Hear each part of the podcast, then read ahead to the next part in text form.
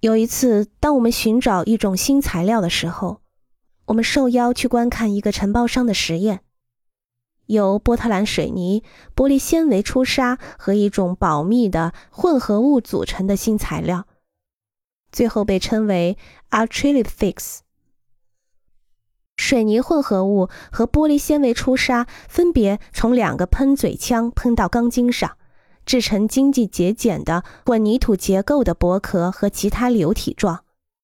当操作结束的时候，剩余的混凝土混合物被喷射到一排大约四英尺高、六英尺宽的混凝土板上。几天后，我们回去再看圆顶实验。由于某种原因，有人碰巧踢翻了混凝土板墙，它牢固地粘在一起，就像一堵坚硬的墙。与混合物搅在一起的水泥已经和混凝土板粘合在一块，而具有加强作用的玻璃纤维出砂紧紧地包住了混凝土板。我发现了，我们突然有了一座便宜的墙。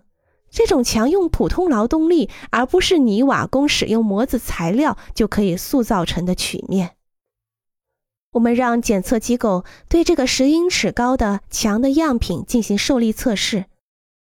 墙的三分之一下面没有地基，墙的深壁末端承担了重量，施压到无法承受的程度，在变形测量器上显示了很大的应力阻力。我们的设计回答了如何建造我们那时正在设计的由连续的流体状构成的教堂。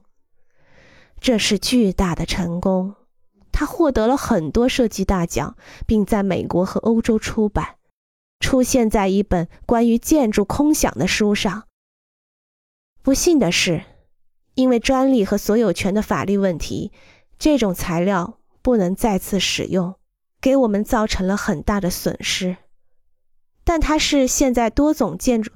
但它是现在多种建筑物中普遍使用的玻璃纤维增强型粉饰灰墙的引领者。